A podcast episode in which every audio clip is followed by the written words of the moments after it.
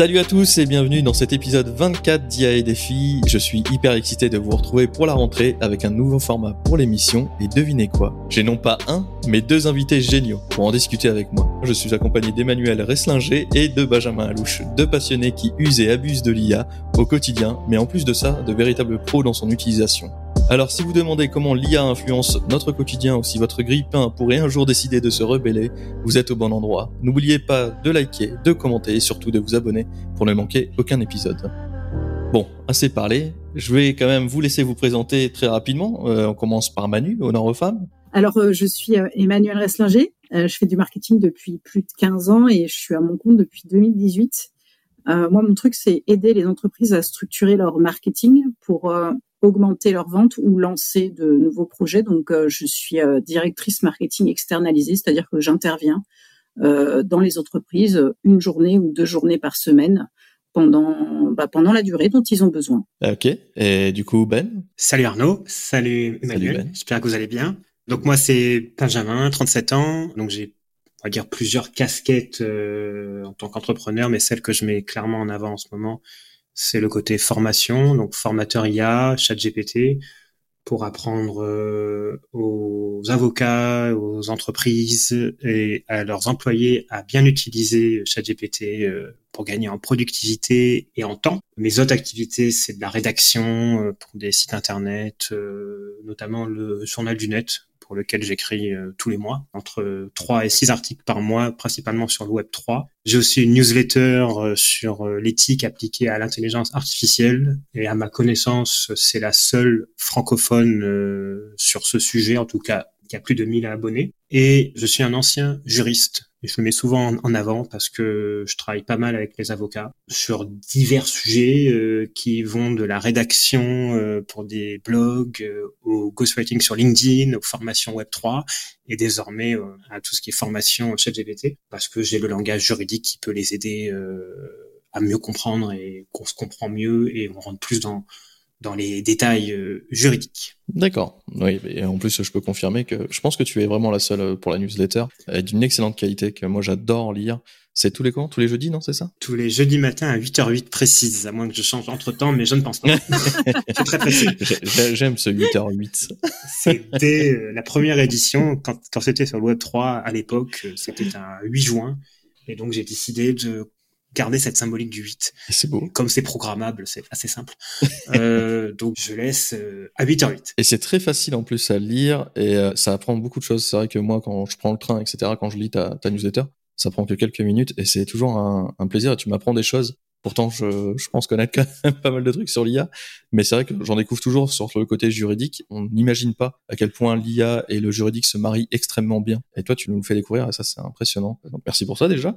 Et puis, merci à vous deux, parce que je précise quand même que voilà, vous êtes aussi maintenant devenus euh, des amis, et c'est pas pour rien que vous êtes les premiers pour la rentrée, les premiers pour ce nouveau format aussi. Je suis très ravi de vous avoir avec moi. Je suis vraiment content que ce soit vous deux. Et euh, sachez que l'émission va se dérouler comme ça maintenant entre deux et trois invités chaque semaine. Et le but, c'est de réagir ensemble sur les actualités de l'intelligence artificielle, ça, ça ne change pas. Elles seront juste un peu moins nombreuses, mais le débat sera plus construit et plus intéressant, surtout euh, autour de ce sujet. Et on commence du coup avec les news de la semaine, et je commence avec les États-Unis. Donc le fisc utilise l'intelligence artificielle pour mieux repérer l'évasion fiscale. Donc le fisc américain, l'Interval Review Service, le IRS, commence à utiliser l'intelligence artificielle pour identifier les transactions suspectes.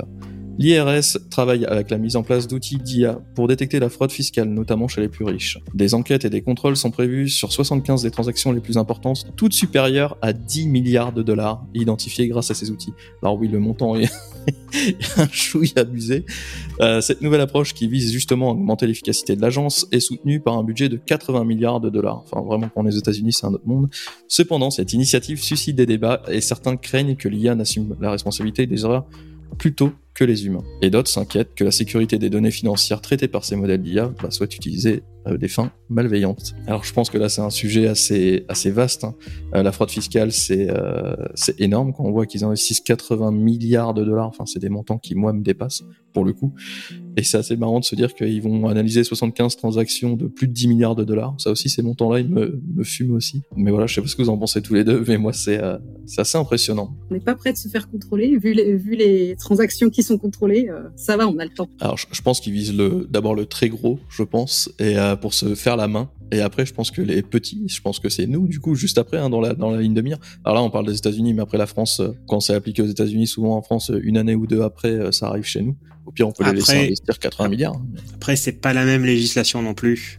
Je pense qu'aux États-Unis, euh, l'accès aux données comme ça, c'est plus facilité que ce que, ce que c'est en Europe. Ouais. D'ailleurs, à chaque fois qu'en France, le fisc utilise Google Maps pour repérer si une piscine n'a pas été déclarée chez les particuliers, par exemple, enfin le fisc en France, ça fait débat. Vrai. Et c'est pas clair si c'est légal ou pas en fait. Mm parce qu'il n'y a pas de RGPD aux, aux États-Unis. Il y a un truc en Californie, mais qui ne ressemble pas trop en fait.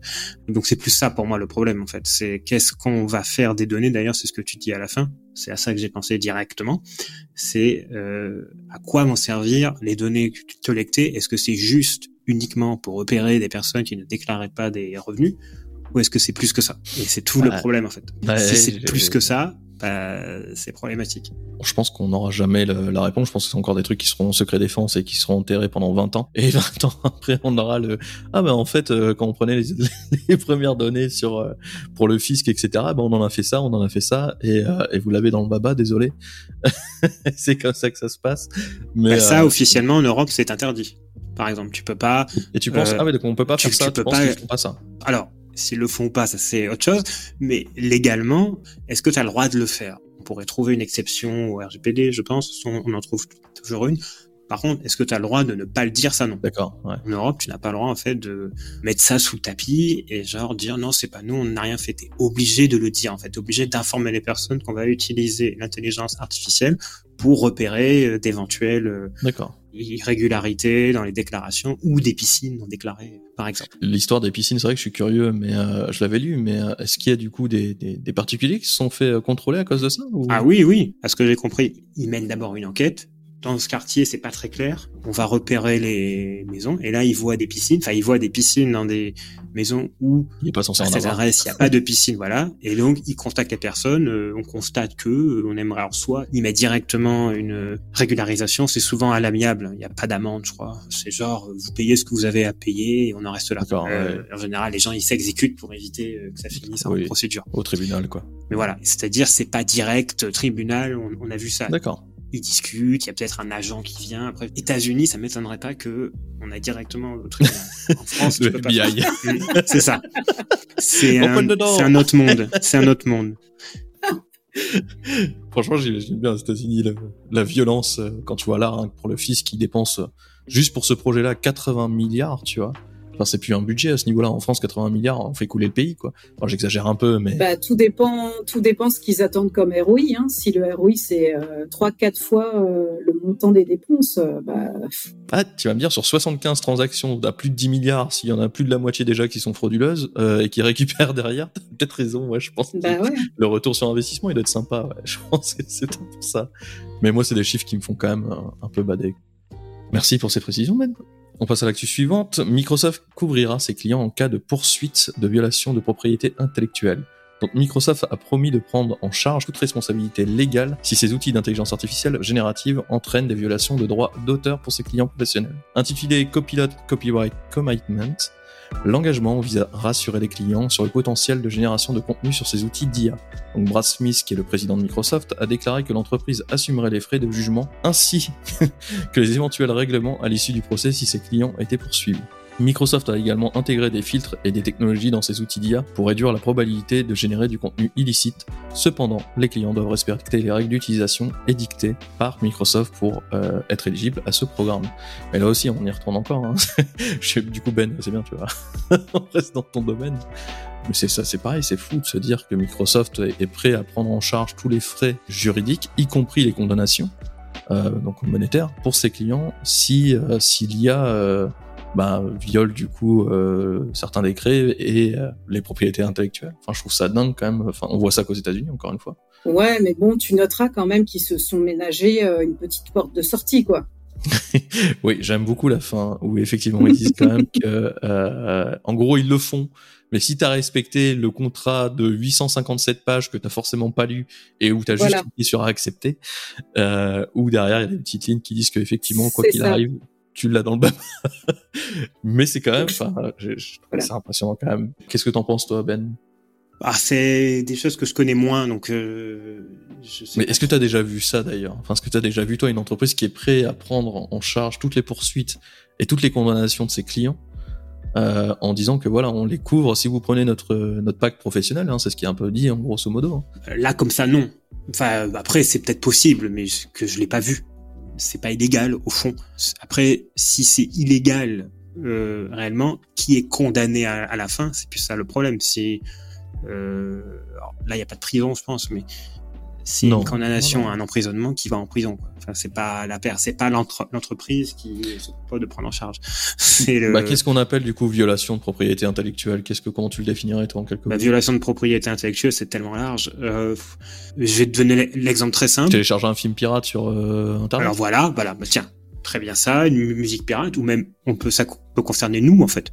Si c'est réellement mon blog à moi et qu'il est protégé en fait, et qu'une personne s'en sert sans mon autorisation, c'est par exemple la violation d'un droit de propriété intellectuelle. C'est très simple, mais ça peut être beaucoup plus large. Ça peut être euh, usurpation de marque, euh, usurpation d'un logo, enfin voilà, plein plein de choses. D'accord ça peut être utile du coup pour euh, pour Copilot et ah oui oui euh, mais je sais pas je trouve ça encore une fois hein, je pense que quand en plus quand on parle d'amende aux États-Unis souvent c'est pas c'est pas des centaines d'euros ah non c'est des millions. C'est des millions tu vois donc euh, après on parle de Microsoft aussi qui est une des entreprises les plus riches au monde mais je suppose que voilà s'ils sont prêts à mettre des millions voire des milliards sur la table pour ça ça rassure du coup leurs clients aussi c'est vraiment pour ça. Euh, comme l'a dit Manu, par contre, ils ont effectivement une petite porte de sortie parce que euh, les petites règles à la fin, je pense que c'est clairement ce qui est fait pour dire, euh, bah non, non, en fin de compte, on va pas vous couvrir. Ça dépend le montant de l'amende, quoi, surtout, j'imagine. Mais ça, moi, c'est des news qui m'ont un peu mis un peu dans le wall de fuck américain, mais, mais voilà, c'est incroyable. Ah, super. Du coup, les sites web sont de plus en plus nombreux à interdire OpenAI et d'aspirer justement leur contenu ou de faire du scrapping comme on peut l'appeler. Alors selon une étude d'originality.ai, de plus en plus de sites internet bloquent le scroller d'OpenAI. Donc c'est un robot qui scanne du coup les contenus en ligne pour entraîner le modèle de langage GPT pour l'entreprise, pour ceux qui connaissent pas. Et sur les 1000 sites les plus visités au monde, environ 12% bloquaient le crawler d'OpenAI à la fin août, et une augmentation par rapport à 9,1% une semaine auparavant. Donc ce qui est énorme hein, pour, les, pour les 1000 plus gros sites justement qu'on a au monde, dans le monde. Et des grands noms comme du coup Amazon, Quora ou Indeed font partie de ceux qui ont pris des mesures pour bloquer le crawler. En réponse à cette opposition, OpenAI a fourni des instructions sur la façon de bloquer son crawler GPTBot et de nombreux organismes de presse, dont Reuters, le New York Times et la CNN, ont également bloqué le bot, exprimant leurs inquiétudes quant à la façon dont les technologies d'IA peuvent devenir des concurrents directs à leur modèle d'affaires. Euh, alors je sais pas si quelqu'un veut réagir avant. Est-ce que Manu ou Ben, ça vous parle ça? Manu, je te laisse l'honneur. En fait, c'est très compliqué cette histoire parce que si tous les sites interdisent le bot de OpenAI, sur quel type de données euh, l'intelligence artificielle va pouvoir s'entraîner? Est-ce qu'elle a encore besoin d'aller scraper des données ou est-ce qu'elle a suffisamment de données pour faire avec et extrapoler ou je sais pas. C'est vraiment un sujet euh, assez complexe euh, notamment au niveau des droits d'auteur. Hein, c'est clair que, bah ouais, d'aller d'aller entre guillemets voler le travail euh, de journaliste ou d'auteur ou que sais-je pour après l'utiliser à son propre compte, euh, c'est pas fou quand même. Hein. C'est pas fou, mais c'est le, problème, c'est que c'est le, fonctionnement du coup l'IA. Enfin, pour le coup, elle a bah, pas ça, besoin de ça. Le, le problème, c'est que l'IA, pour fonctionner, elle a besoin de ça. Donc, où est-ce qu'on place les curseurs? Qu'est-ce qu'on fait? Comment on gère le truc en fait? Est-ce que euh, est-ce que OpenAI paye des abonnements euh, aux journaux qui va scraper ou tu vois Enfin, je sais pas. Mais je pense qu'il y a vraiment quelque chose euh, à régler légalement là sur ce sujet parce que clairement, c'est pas. Hmm, je suis plutôt d'accord. Éthiquement, c'est pas, c'est, pas génial, quoi. Je suis plutôt d'accord. Ben, en fait, je, je préfère quand les personnes écouteront le podcast de vérifier ce que je dis parce que bon, je suis quasi sûr, mais j'ai pu manquer un truc, mais bon. Je pense qu'on est dans une zone grise, comme on dit, au niveau juridique. Parce que euh, le droit de la propriété intellectuelle n'a pas envisagé un tel cas. En fait, quelle est la différence entre je lis un livre et je me sers des passages de ce livre pour rédiger des posts LinkedIn qui vont m'apporter des prospects et des clients? Mhm. C'est assez proche. Là, il y a deux choses qui sont difficiles, à comprendre. C'est est-ce que c'est une violation de la, propriété intellectuelle? Déjà, est-ce que c'est protégé? Bon, a priori, oui, mais parfois non. Donc, on va dire oui. Et si c'est protégé, est-ce que le fait de prendre des données, enfin de les scraper pour les mettre dans un algorithme qui les mélange, les mouline, euh, enfin n'importe quoi pour ressortir un truc qui au final n'a plus rien à voir Oui. Est-ce que c'est une violation de propriété intellectuelle? C'est très compliqué. Et comme Manu a dit, est-ce qu'ils payent des abonnements? Est-ce que le fait de payer un abonnement fait qu'ils peuvent carrément réutiliser les données en sachant que ça reste illégal le scrapping. Même si tu payes un abonnement ça reste illégal. Alors oui mais pourquoi tout, pourquoi il y a, y a plein de logiciels qui le proposent? Si c'était illégal réellement ces logiciels seraient interdits. Parce que je pense qu'ils sont considérés comme entreprises et euh, les entreprises comme Google ont le droit d'aller euh, sur un site et de l'analyser tu vois le, enfin le bot de Google c'est ce qu'il fait d'ailleurs. Il va sur un site il analyse entièrement le site. C'est là où justement il se permet de le SEO est important parce que tu permets d'avoir les bons mots clés etc pour que le bot euh, référence bien ton site internet tu vois. et ça c'est des autorisations particulière, tu vois. Je pense que du coup le bot de GPT, c'est pour ça que d'ailleurs ça c'est étonnant, hein, c'est qu'ils ont quand même mis un peu la démarche pour que euh, les entreprises puissent d'elles-mêmes bloquer euh, GPT bot qui vient justement. Bah, parce que je pense qu'il y a eu il y a eu des débats éthiques euh, à ce sujet-là. Enfin ils ont si, si, je me souviens bien, il y a, je sais plus quel grand média américain qui a attaqué OpenAI sur ce sur ce sujet-là justement. Je sais plus si c'était New York Times ou mhm. un très gros journal. Et le problème, c'est que si tous les journaux suivent, tous les auteurs suivent, tout, enfin, tu vois, euh, ils vont se retrouver avec euh, un grand nombre de procès aux fesses, quoi. Donc, euh, je pense qu'à partir de là, ils se sont dit, bah, ok, on va, on va révéler en fait le nom du bot, comme ça, bah, celui qui veut l'interdire, bah, il l'interdit, quoi. Bah, je pense, mais après, euh, alors moi je, je, vais vous dire un petit peu ce que, ce que je pense de tout ça. Par rapport aux, journaux, je trouve que c'est une très grosse erreur de la part du New York Times, de la CNN et de même tout le reste. C'est que je pense que ChatGPT est un peu l'internet du futur. Donc on va utiliser, enfin, on commence nous à le faire d'ailleurs en tant que professionnel, c'est qu'on reste beaucoup de temps sur ChatGPT. Et je pense que demain, quand tu dois chercher une info, quand tu dois euh, peut-être même aller lire un article, je pense qu'il serait plus intéressant pour les journaux de, de se réinventer et d'aller vers ces technologies-là plutôt que de là, pour le coup, c'est les combattre, hein, clairement. Pour l'instant, ils bloquent le bot, donc le bot ne peut pas aller lire les derniers articles, etc. sur le New York Times et sur le CNN. Alors là, on parle d'entraînement de bot, on parle pas juste de donner l'information. Mais demain, quand ChatGPT sera connecté à Internet, ce qui va arriver normalement très rapidement, quasiment, enfin, tous ceux qui vont s'y mettre à cette technologie vont utiliser principalement ChatGPT comme unique site, enfin, pour euh, naviguer sur Internet. C'est-à-dire qu'ils vont avoir besoin de chercher les dernières news, ils vont dire euh, à ChatGPT, donne-moi les dernières news, et il va afficher les dernières news. Si demain, euh, New York Times et CNN n'y sont pas, je pense que du coup, malgré le fait que ce soit des monstres dans leur domaine, bah, les monstres vont s'effondrer parce qu'ils ont essayé de combattre une technologie qui les dépasse. Ouais, il y a des chances. Alors hein. moi, je pense que, enfin, c'est un peu mon avis. Je sais pas vous ce que vous pensez maintenant, mais non, mais il y a il y a, y a un vrai il y a une vraie question là. Il y a une vraie question. Il y a une question éthique, il y a une question juridique et il y a une question euh, économique. Clairement. En fait, au niveau juridique, c'est pas illégal. Mais en fait, c'est pas, il n'y a pas de texte juridique qui traite exactement ça. Ça traite justement l'utilisation des données. Par exemple, on s'est connus tous les trois sur LinkedIn.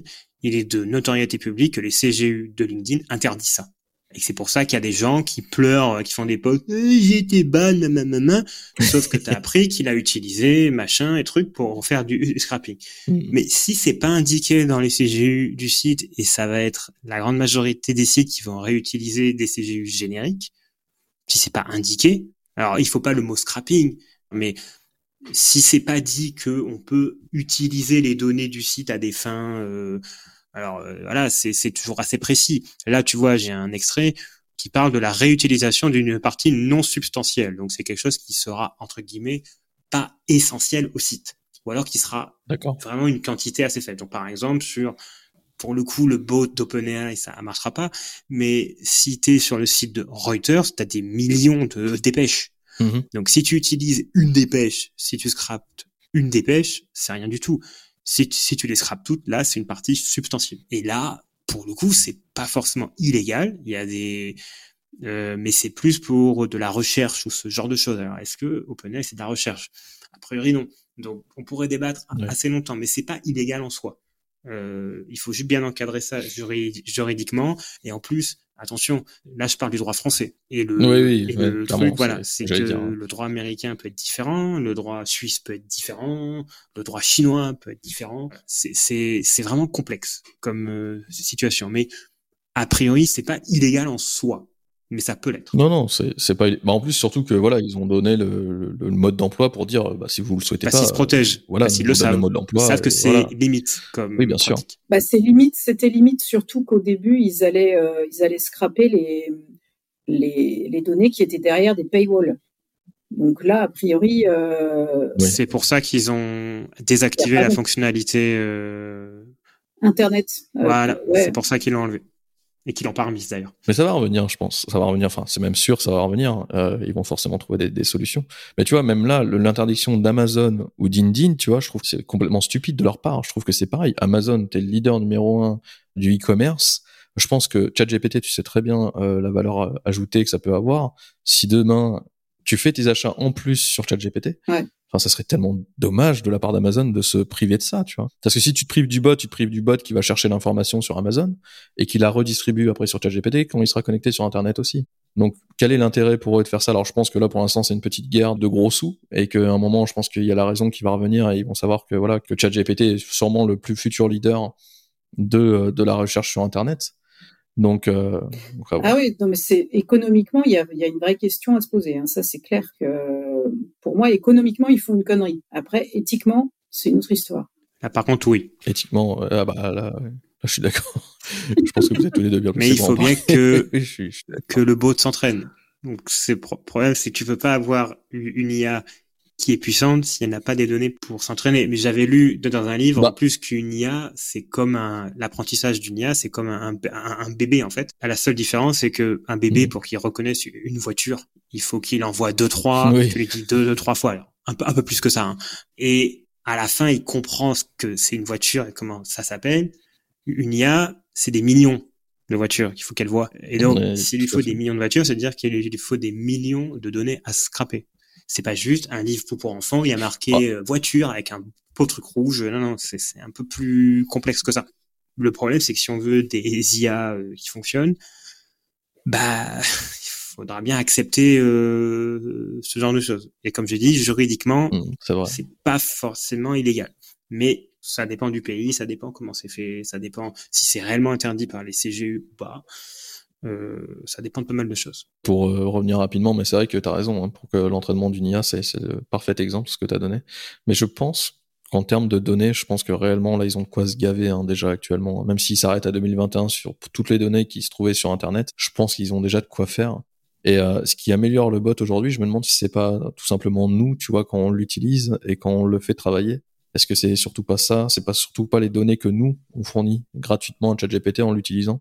Qui fait que là, il se nourrit encore plus et qui devient de plus en plus performant et de plus en plus efficace, tu vois. Enfin, je sais, enfin, du coup, voilà, je suis pas dans le détail parce que de toute façon, il ne le montre pas, hein, le détail du développement de ChatGPT, mais. Euh, Après, c'est pareil, euh, quid des plugins qui se connectent à Internet? Oui. Bon, là, du coup, c'est plus OpenAI qui est en ligne de mire, ça va être le fabricant du plugin en question, mais euh, ils vont quand même, euh, ils vont, ils vont scraper des données, hein. Enfin, je veux dire, c'est plus du coup le bot, ah bah oui, plus du coup le bot d'OpenAI, c'est un, c'en est un autre, donc est-ce que c'est pas aussi un moyen de contourner le truc? Ouais, mais quoi que là, c'est pareil. Je pense qu'en termes juridiques, je pense qu'OpenAI se décharge parce Bien que c'est un prestataire externe et que c'est le prestataire Ah bah externe oui, là qui est pour le coup, de euh, ça. tu peux interdire le bot d'OpenAI et OpenAI est tranquille. Ouais. Euh, par contre, euh, bah, les plugins, eux, ils font ce qu'ils veulent, quoi. Ah bah clairement, ouais. Bon après, je sais pas si c'est pas, enfin, tu vois, quand tu y réfléchis, je me demande si c'est pas amené à disparaître les plugins parce que autant les intégrer directement en bot, tu vois. Je pense que demain, t'as besoin d'acheter un billet d'avion, un truc comme ça.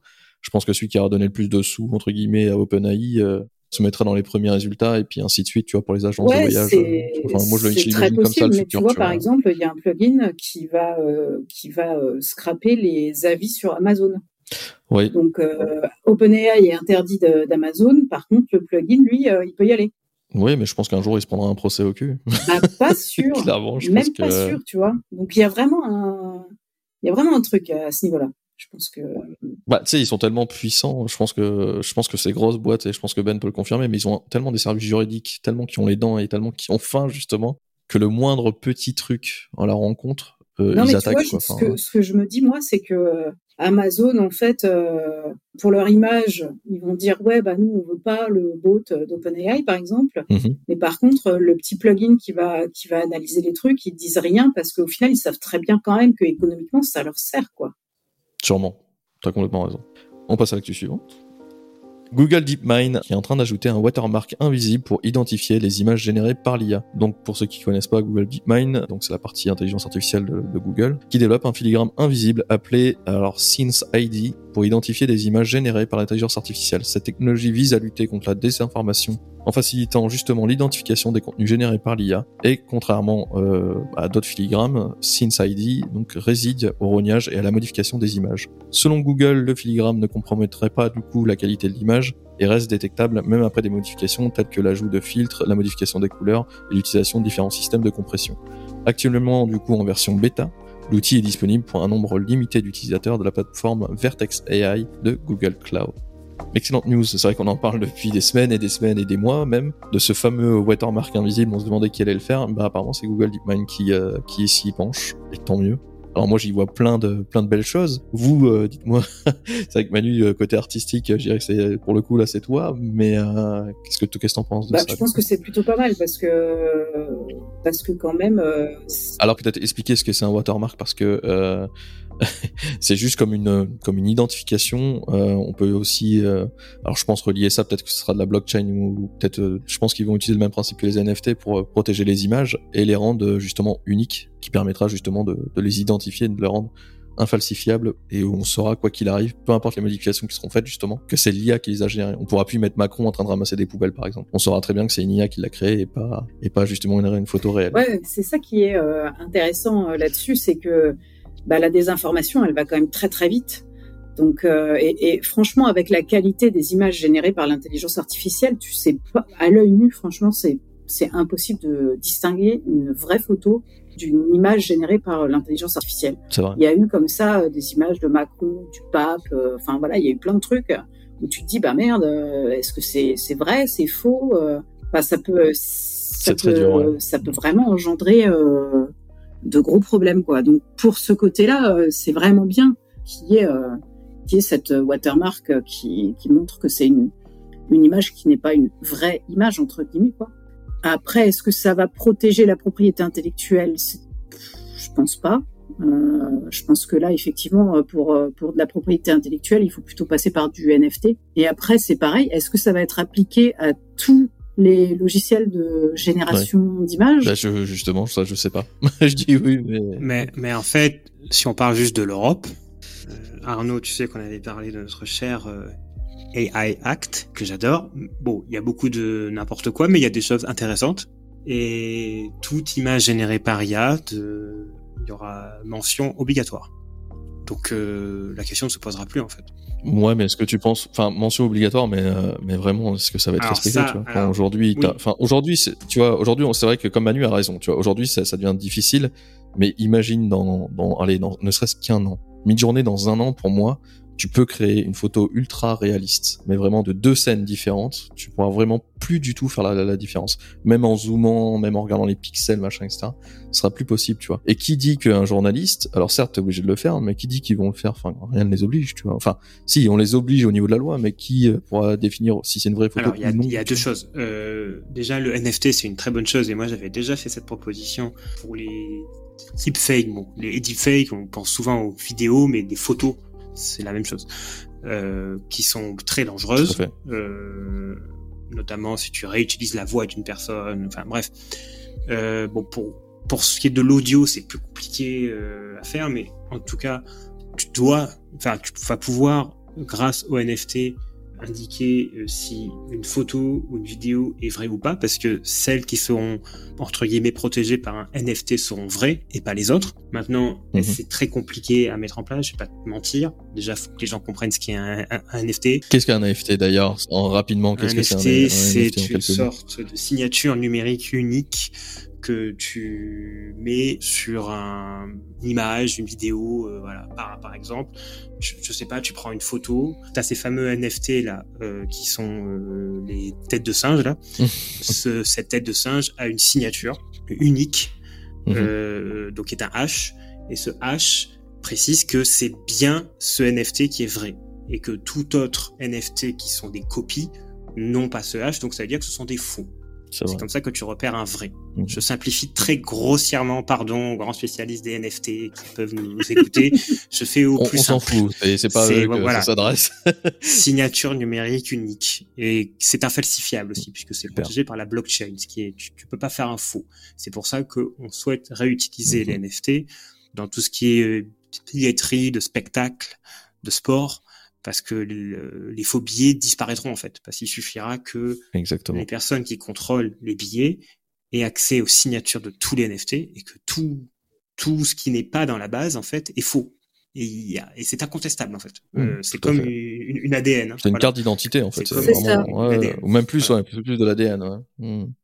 Voilà ce qu'est un NFT. Et donc euh, oui, donc tu peux euh, protéger en fait euh, les les vraies images. Les vraies images, voilà. Tu peux les protéger par un, un NFT. Le problème, c'est que ça fait des millions d'images à protéger peut-être par jour, et ça me paraît gigantesque, à moins que ce soit fait automatiquement. Et encore. Ça serait fait automatiquement. Le, le Things ID, là, ce qui parle de, de, ce que Google parle, justement, j'ai regardé un peu plus loin, hein, mais ça sera fait automatiquement à chaque génération, en fait, par l'outil. Il y a un mmh. watermark invisible qui se met et qui sera sous forme de NFT, comme tu le dis, tu vois, et qui sera une signature unique pour chaque image et qui permettra, quoi qu'il arrive, à n'importe quel logiciel de dire, euh, attention, ceci pour le coup, c'est l'inverse. C'est, on mettrait les NFT sur les images générées par IA, donc les fausses, et pas les vraies.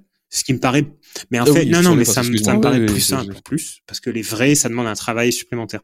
Voilà, mais c'est, c'est, je vais pas te cacher, c'est très très complexe à, mettre en place. Écouteux. Ouais, je pense, mais euh, Écouteux, après, bon, après on parle de Google. Oui, c'est vrai. on parle de Google. S'il y a bien une entreprise dans le monde avec Facebook, etc., c'est, c'est, c'est bien ces entreprises-là qui peuvent investir dans ces, euh, dans ces outils d'identification. Et je pense que tu as raison. Euh, bah, je pense qu'ils le feront payer. Hein, D'ailleurs, hein, rien n'est gratuit chez eux. Mais voilà, il faut savoir que quand c'est gratuit, c'est toi le produit. Mais euh, ouais, ces watermarks là, c'est, euh, je pense que ça va être, ça va être révolutionnaire parce que justement, le journaliste qui veut absolument faire une fausse image ne pourra plus, même si il en avait ne serait-ce qu'envie de, de, de, justement d'aller en contre la loi, eh ben il ne pourra tout simplement pas le faire parce que la hack c'est bien sympa mais c'est bien des jolis mots sur de sur des jolis textes qui très rarement sont impliqués, je pense.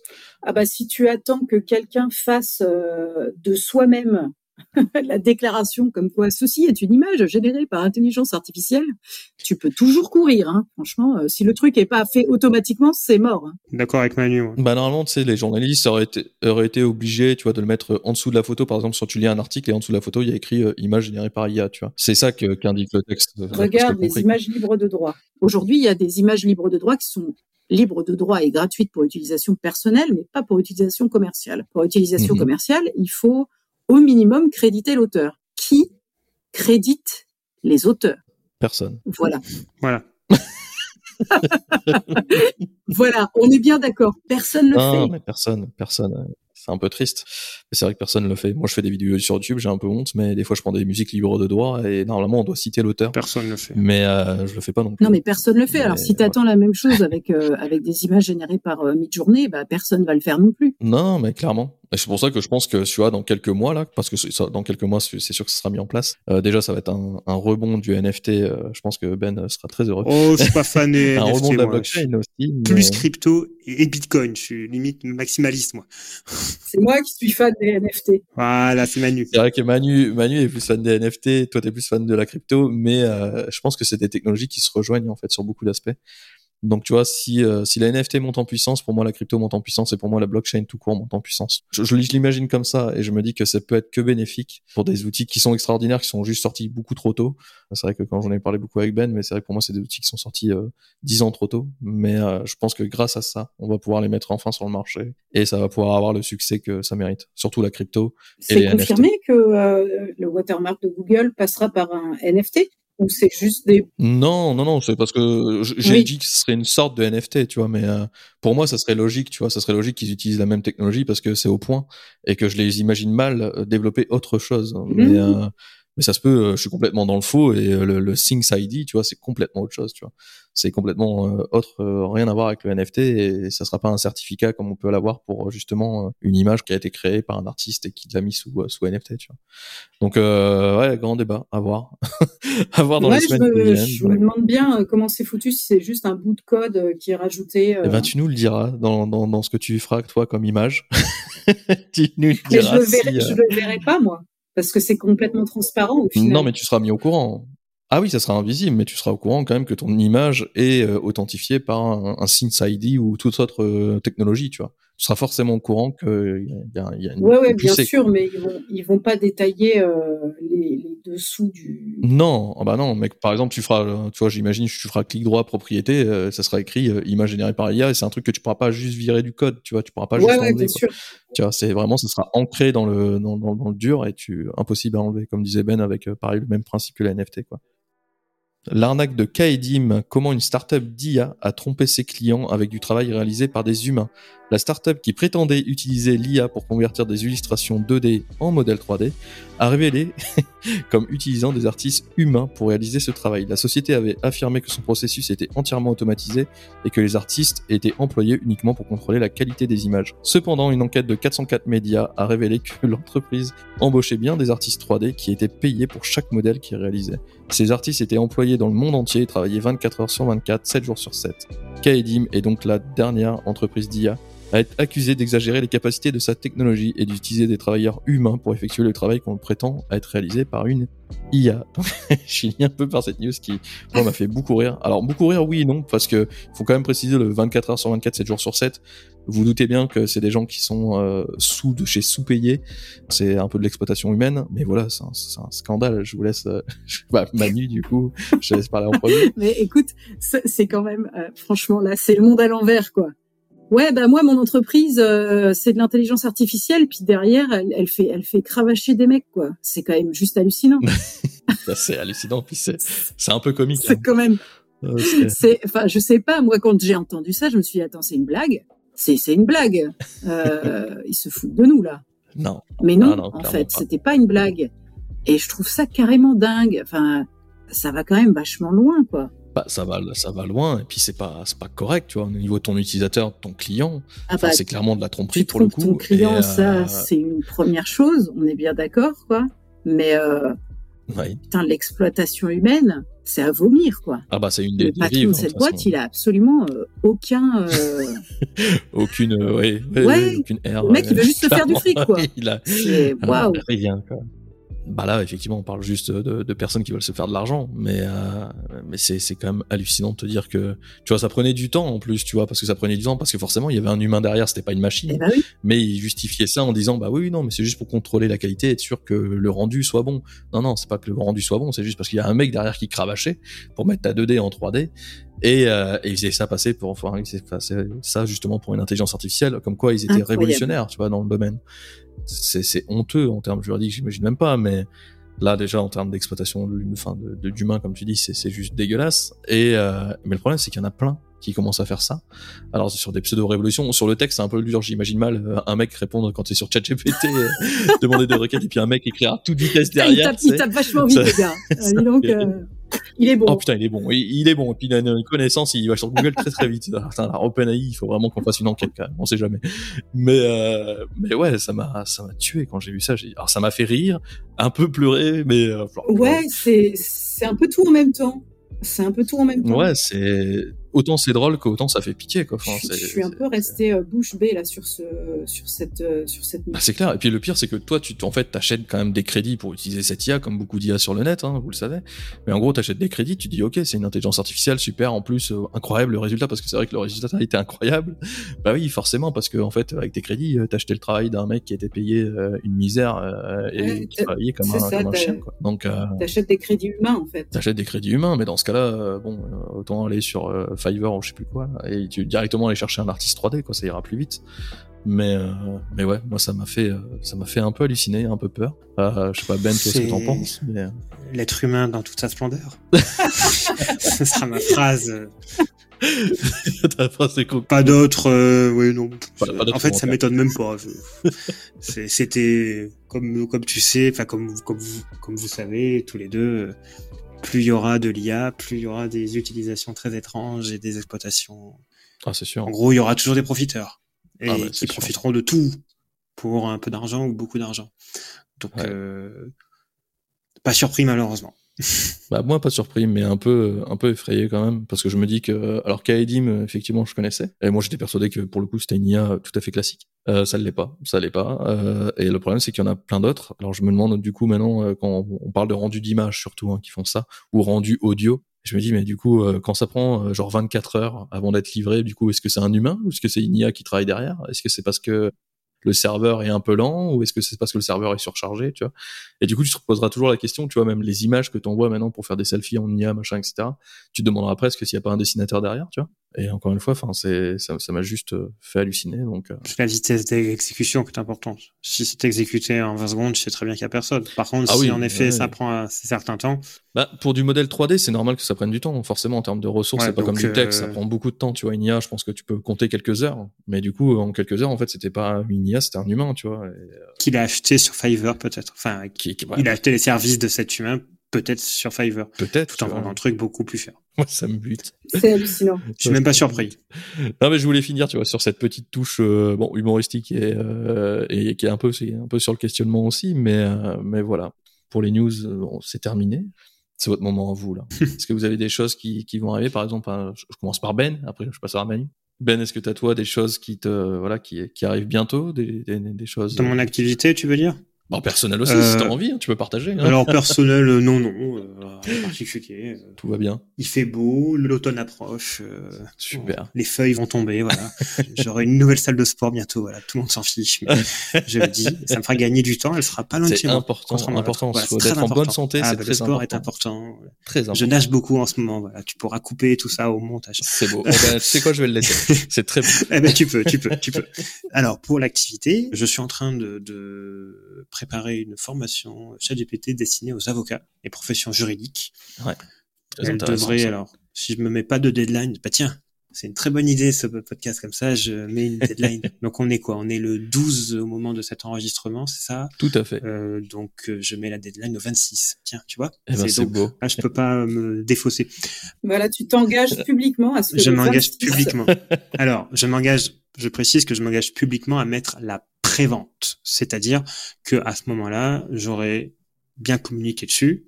Donc pourquoi je fais ça? Donc comme j'ai dit au début, je suis un ancien juriste et je veux toujours garder cette compétence mhm. parce qu'elle me servira toujours euh, dans toutes les activités que je fais. Donc le Web 3 avant, l'IA aujourd'hui et même la rédaction. Donc j'ai envie d'aider les avocats qui n'ont pas l'air de prendre conscience de ce qui arrive clairement. En tout cas, c'est ce que je vois et c'est ce que on me dit autour de moi, qu'il y a beaucoup d'avocats autour de moi, de la révolution ChatGPT, de l'IA générative. Beaucoup déjà bon, sont pas hyper à l'aise avec tous les outils d'informatique. Alors l'IA, n'en parlons pas. Euh, même les jeunes, hein, je me précise. C'est-à-dire, ils sont très à l'aise pour aller sur Instagram et tout, mais pour aller un peu plus loin, il y a quand même un peu de boulot. Donc, il y a toute cette problématique des données privées, du secret professionnel, des données des avocats. Donc, ChatGPT aujourd'hui n'est peut-être pas la solution idoine, il y en a d'autres. Euh, Arnaud, Emmanuel et moi, on en connaît certaines. Pour l'instant, on reste focalisé sur ChatGPT. Donc, euh, cibler les avocats. Donc, ce que je m'engage à faire, en tout cas, ce que je souhaite faire, c'est d'abord bien communiquer dessus, sortir un module gratuit qui sera vraiment un cas pratique, un cas d'usage très pratique pour les avocats. Donc, comment ChatGPT peut faire gagner du temps à un avocat sur un truc assez précis. Super. Et la formation aura une, je sais pas, une quinzaine de modules, j'ai pas décidé, euh, des modules assez classiques. Hein.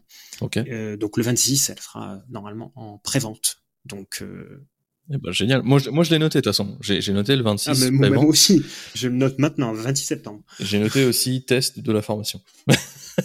ça, ah bah, tu peux la tester aussi si t'as envie. Je la testerai 26 aussi. Non, non, mais c'est hyper intéressant. La prévente, hein, je précise, voilà. Non, non, mais c'est en prévente. la, la prévente. Donc, elle sera pas finie. Voilà. Mais c'est pas grave. Mais euh, au moins, c'est déjà la prévente et ça, c'est très cool. Et euh, je peux mm. que conseiller Benjamin là-dessus parce que parce que ça reste un passionné. Et euh, sur le juridique, il est très fort. Sur l'IA, il est très fort. Les deux mixés, ben c'est parfait. Donc euh, moi, j'ai hâte de l'avoir ta formation. Je suis pas du tout avocat, mais juste d'essayer de voir ce que tu peux apporter justement. Et si euh, si moi euh, Arnaud euh, Arnaud Duval, je suis je suis justement avocat, comment je fais pour te suivre du coup Ben? Je peux te retrouver où? Bah sur LinkedIn, c'est donc là où je communique beaucoup, enfin où je communique chaque jour en fait. sur LinkedIn, donc Benjamin Alouche, A 2 L O U C H. Je suis assez visible et je crois que j'ai mis entre parenthèses là les pronoms, j'ai mis Mister et GPT, je crois que j'ai mis ça. Donc je m'en retrouve comme ça. Et sinon, j'ai la newsletter, donc Éthique GPT, euh, sur Substack, donc euh, e t h i c g p t.substack.com. Super. C'est assez simple pour aller te retrouver, mais tu fais pas que du juridique, vous inquiétez pas. Si vous n'êtes pas euh, juriste, oui. allez voir Benjamin aussi parce qu'il fait beaucoup d'éthique sur l'IA et beaucoup de posts très intéressants tous les jours quasiment sur LinkedIn. Euh, oui, je te fais ta pub. Hein, T'as vu, c'est hmm. c'est gratuit, mais en même temps parce que moi ça m'intéresse et que tu fais des très bons posts. Et euh, une autre qui fait des très bons posts et qui, qui fait aussi des très belles choses, c'est Manu. Quelle c'est quoi ton actualité, Manu Du coup, raconte-nous un petit peu. Bah écoute, euh, moi j'ai euh, j'ai deux deux beaux projets là pour la fin de l'année. Euh, je vais m'occuper du marketing pour un lancement d'une formation en ligne d'un médecin, donc pour tout ce qui touche à la digestion, etc. Ouais, en fait, j'ai même plus que deux beaux projets. J'ai euh, aussi euh, un autre lancement de formation en ligne pour une thérapeute qui habite en Suisse d'ailleurs, pas très loin de chez toi, Ben. Et euh, ah, c'est intéressant ça. J'ai aussi euh, une refonte d'un tunnel de vente complet pour un organisme de formation Calliope qui forme les les managers. Donc ça, c'est pareil, super, euh, super projet, hyper intéressant, qui démarre tout cela euh, en septembre. Et sinon, j'ai intégré le collectif Fleet. Euh, je ne sais pas si certains d'entre vous connaissent ce, collectif. Bah, je connais et sache que bon, les gens ne sauront pas de quoi on parle. J'ai une visio avec Flavie. Bah, Flavie Prévost, Flavie Prévost de du podcast Le Board. C'est ça. Voilà, je pense qu'elle est quand même, euh, elle commence à être très connue sur la place et Flavie, Flavie est, est, géniale. Et euh, le collectif Fleet, en fait, il euh, il réunit des, des entrepreneurs du Web 3, mais pas seulement. Euh, il y a aussi euh, des gens du Web 2 et de l'intelligence artificielle. Génial. Et donc là, ils ont rouvert, euh, ils ont rouvert les inscriptions à leur Discord là en septembre et ils ont ils ont un Discord complètement gamifié où quand tu fais des actions, tu gagnes des XP. Enfin, c'est vraiment c'est vraiment génial. donc voilà, des, des projets intéressants, plein de plein de nouvelles personnes à découvrir, plein de nouveaux sujets à explorer. Voilà pour ma fin d'année. D'accord. Et on te retrouve comment du coup? Eh ben, on me retrouve euh, sur LinkedIn, c'est là où c'est là où je suis le plus présente. Euh, Emmanuel Resslinger, R E S L I N G E R. Eh ben merci, merci en tout cas à vous deux. Enfin, c'est euh, pour moi c'était très important encore une fois que ce soit vous mes premiers invités. Euh, c'était un réel plaisir. J'ai adoré vous avoir euh, pour échanger avec vous justement sur les actus euh, bah, qui concernent l'intelligence artificielle de ces dernières semaines. Merci, merci Manu, merci Ben. Merci à toi Arnaud. Eh ben, avec grand plaisir. J'espère qu'on n'a pas dit trop de conneries. Non, vous n'en avez pas dit. Nous, on se retrouve du coup pour IA et Défi épisode 25. Ça sera maintenant tous les 15 jours parce que forcément, je, j'adore avoir des invités de qualité et si je le ferais toutes les semaines, ce serait, serait un peu compliqué. Donc, ce sera tous les 15 jours et on parlera toujours d'actu et on échangera toujours sur l'intelligence artificielle qui reste ma passion et votre passion aussi. Sur ce, je vous souhaite à tous une bonne semaine et surtout, restez curieux.